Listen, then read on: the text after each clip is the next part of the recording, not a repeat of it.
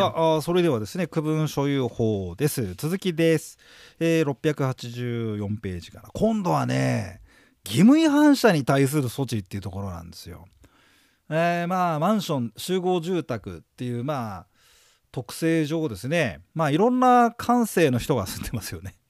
いろんな価値観の人いろんな思いを持った人が、えー、住んでおりますね。はい。えーま、概要区分所有者や占有部分の占有者は建物の保存に有害な行為その他建物の管理または使用に関し、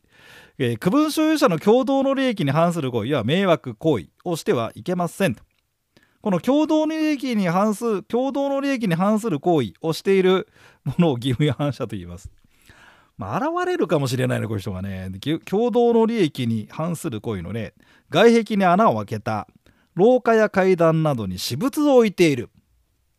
まあなんだろうね。自転車とかそういうのかね。うん。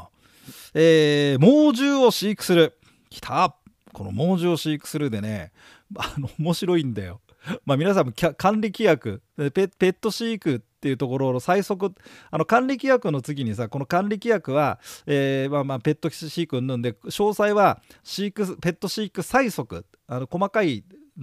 定めがあってそっちに委ねますみたいなのあったりしてね。最速なんか見るとさあの分あのー、タワーマンションなんかで結構ちゃんとしたっつったらあれだけどさちゃんとした規約だの最速だのところを見ると飼っちゃいけない飼ってはいけない動物ってのはちゃんとあってライオンとかさ 書いてあるんだよ。虎とかヒョウとか。ゾウとかキリンとか。本当だよ。アメリカンバイソンとかねコンドルとかね。うん。なんかこう動物園ですか？なんてね。バクはどうなんだとかなんか手に ツッコミを入れたくなる。なんかあってさ。いや面白かったですね。見せてあげて、はい、猛獣を飼育する。まあまあダメです、えー、違法駐車を繰り返す。住居専用マンションなどのに事務所や店舗として使用騒音振動悪臭著しい管理費や修繕積立金の滞納これも共同の利益に反する行為なんだってよ。判例がありました。さあそんなわけです。さあその共同の利益に反する行為の停止等の請求でまずやめてくださいって言いましょう。ちょっと条文長いですけど読んできますね。え区分所有者または占有者が建物の管理または使用に関して共同の利益に反する行為をした場合またはその行為をする恐れがある場合には他の区分所有者の全員または管理組合法人だったら法人ね。うん。えー、は区分所有者の共同の利益のためその行為を停止しその行為の結果を除去しまたはその行為を予防するため必要な措置を取るべきことを請求することができる。まず請求できるんだって。まずお願いしてみましょう。どかしてくださいとかやめてくださいとか。なんかなんか変な工事しようと思うんでその工事やめてもらいます今看板にあの外壁に穴開けようとしてるでしょこれで。やめてもらえます？みたいなね。そういうことが要望でしょ？できますと。えー、であのまず言ってみてまあなんかちょっと揉めそうだな言うこと基礎にねえなってんだったら裁判沙汰にしちゃいます。丸1の規定に基づき訴訟を提起するには、え集会の決議によらなければならない。で集会の決議で訴訟を起こして原告がだからあれだよねあの管理組合側なのかな？住民側になって、えー、誰それ相手にどここうこうこうだとで勝訴判決が出ますからね、うん、でそれに基づいてってことでしょうかね、えー、とりあえず訴訟を提起することなくやめてねとお願いしてみましょうと。あちなみにこの訴訟判決はあごめんごめん、えっと、重要ってところで行為の停止等請求の訴訟の提起ですね。ごめん。訴訟の提起は、えー、普通決議各過半数で結構です。えそういう穏便な方法では難しい案件の場合、まあ、難しい輩の場合は訴訟を提起ですね。で勝訴判決がまあ出るでしょう。ね、強制執行とかあと行為を停止しなかったらずっとなんかなんか違法店舗をやってると違法に違法にというかね、えー、居住用だってのをお店やってると。だったらまああ1日あたりいくらいくら、えー、管理組合に払えと、うん、でそれ強制執行できますからね。うんでということですね。でそれから今度はそもそもねまあまあこの恋の停止っていうのはその人がその輩がマンションにいることを前提にしてますけどそいつを使わせなきゃいいんじゃねえかっていうですね一歩踏み込んだのが使用禁止の請求、えー、区分所有者の義務違反の程度が著しいため共同生活上の、えー、障害、えー、が、著しく、えー、鍵括弧1の行為の停止等の請求によってその障害を除去除去して、えー、共用部分の利用の確保その他区分所有者の共同生活維持を図ることが困難だと。さあどうしましょうか他の区分所有者全員または管理組合法人は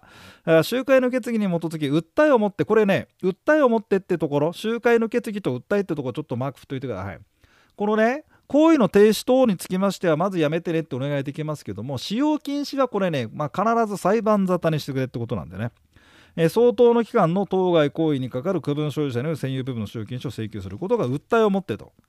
で、これ4分の3、そこマーク打っといてください。はい、そこで結構です。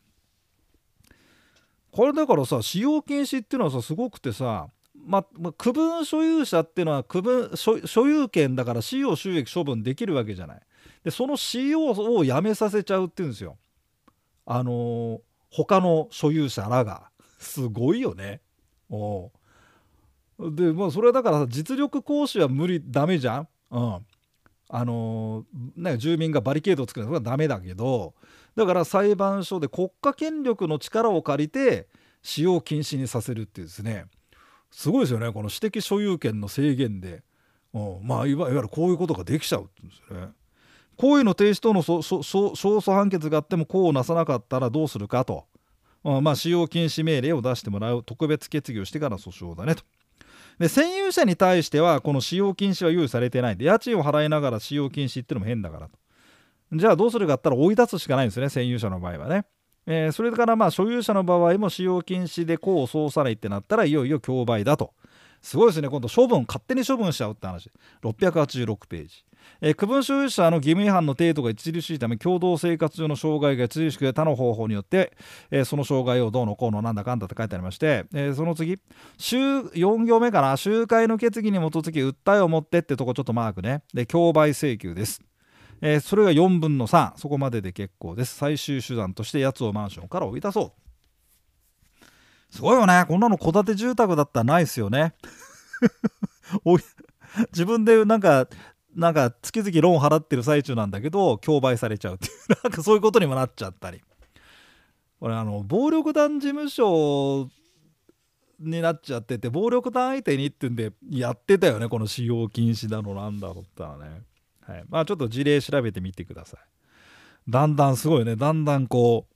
えぐい話になってきましたよね。あと占有者に対する引き渡し請求ここちょっと読んでおいて。あの賃借人がまあなんか暴れてるみたいな時にまずやめてくれ、うん、で賃借人占有者に対しては使用禁止がないんで、えー、賃貸借をやめさせちゃおうと、うん。ね、賃貸借契約の解除などね。そんなことになると、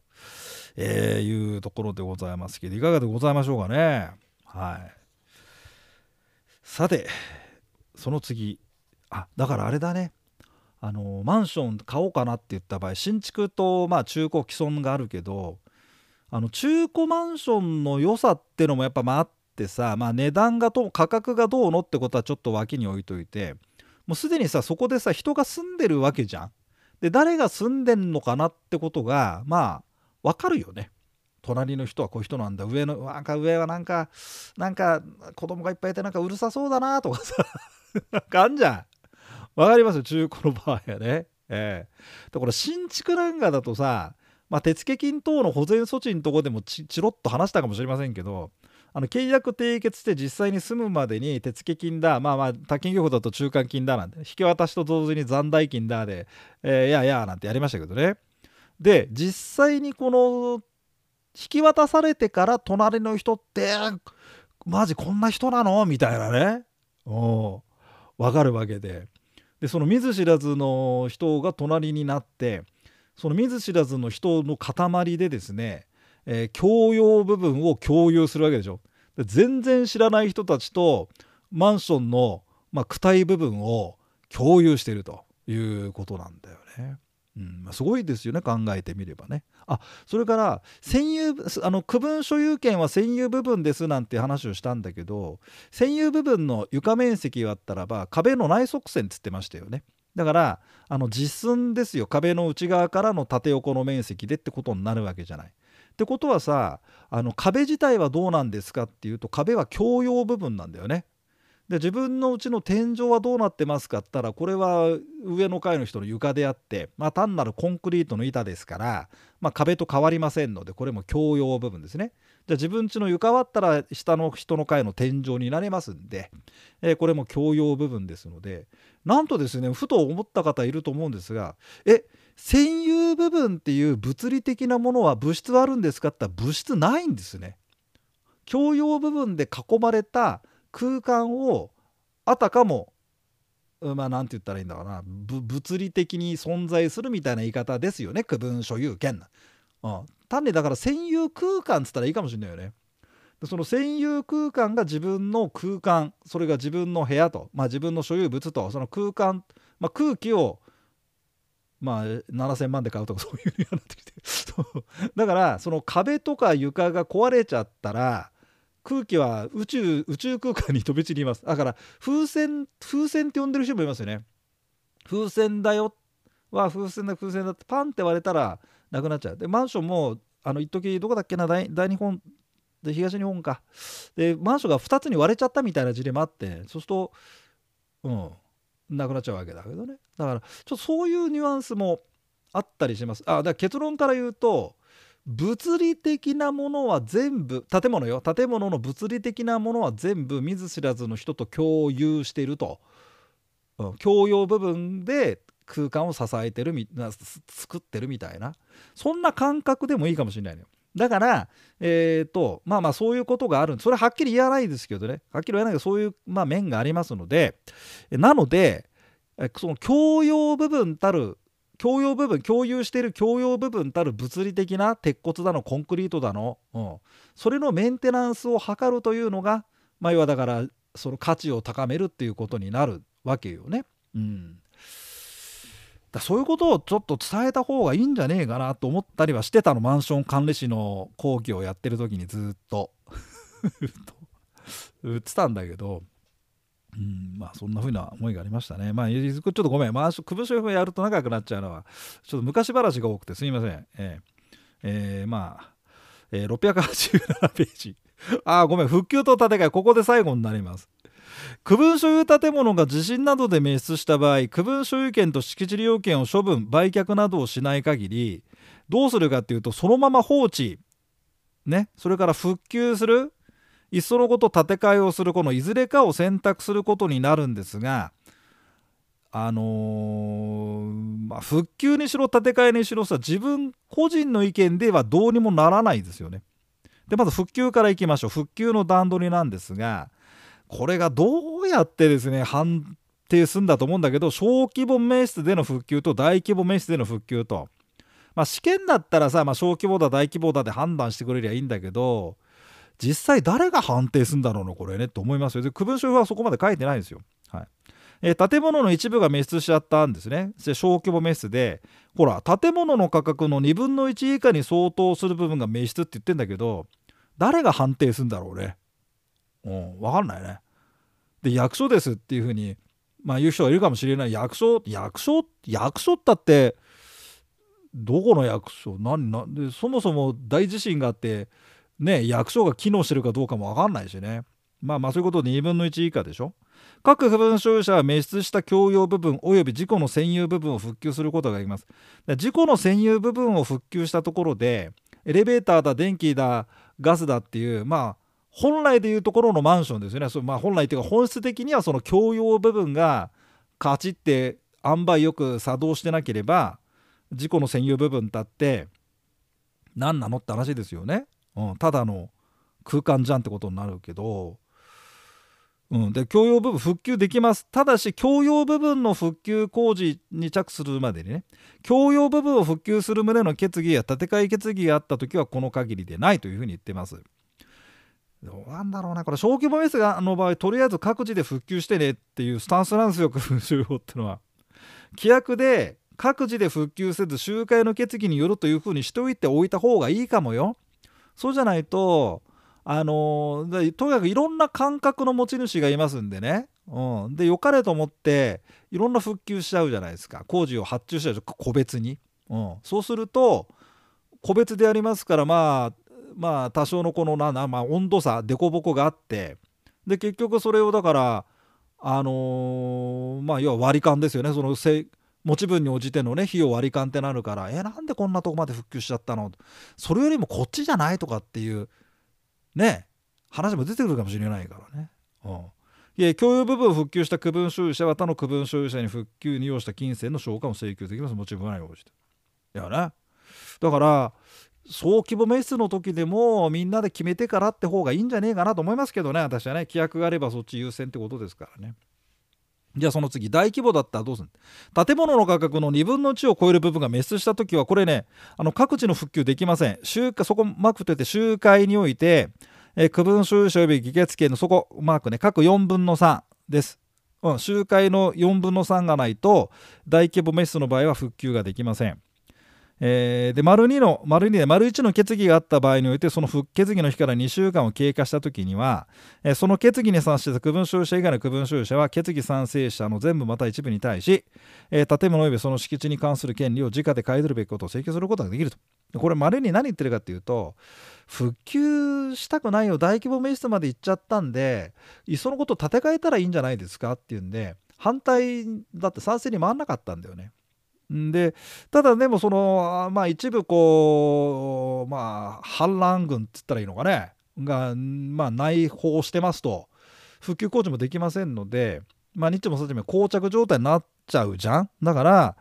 あの賛成しなかった人はじゃあそんなに復旧してんだったら直で買い取ってよ。この直ってのがくせ者でね誰が直判定するんだって問題も出てくるし大規模滅しちゃったマンションの直ってどうなってんのみたいな話もかんないですね。えまあ、2分の1を超える部分が滅失ってことですんで、もともとが20億円だったんだけど、滅失が7億円になったというような場合で、さらっと書いたけど、誰がどう判定するんだという問題残ってるよ。えー、小規模滅失の場合と異なり各自での勝手な分断を復旧できませんと。復旧するにしてどれくらい費用がかかるのかしら、復旧に反対の人は買い取る請求権ですね。はい。えー、ということで、プラスアルファ、それからまあ、その下、え復旧決議がない場合ちょっとこの辺お読みになっておいてもらって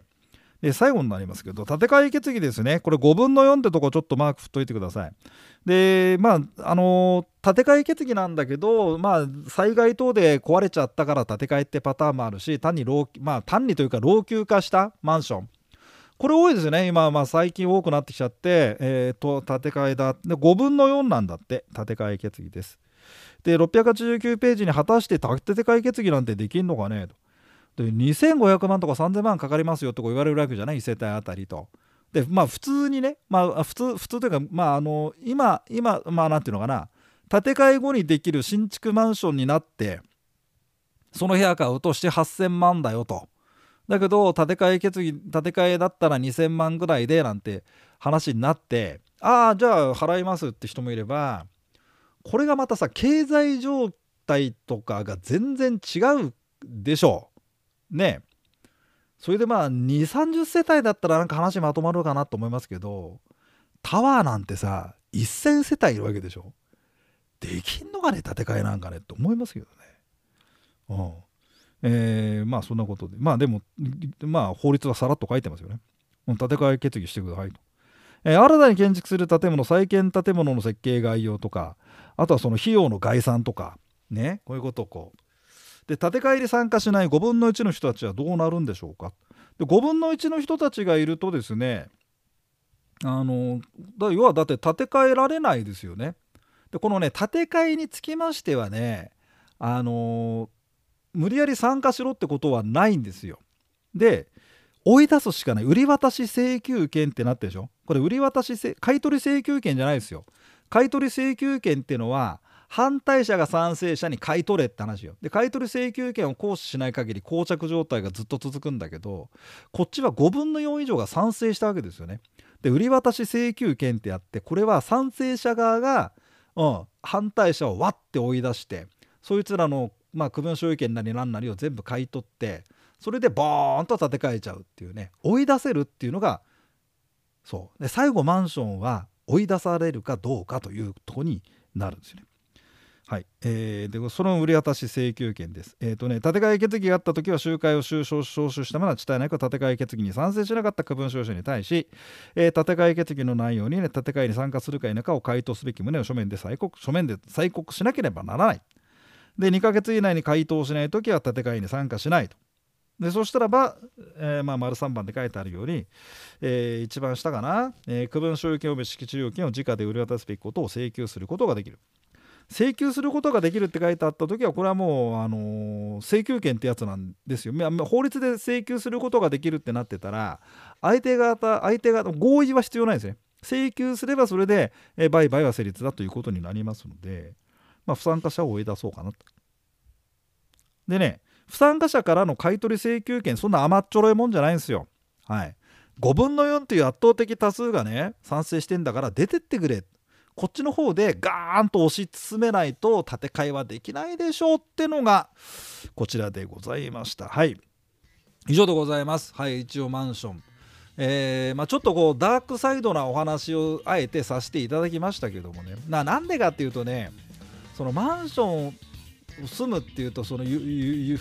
まあ、マイホームって夢と希望のみたいな、まあ、側面はあるんだけども所有するってなるとえらく面倒くさいし基本共有じゃない？共用分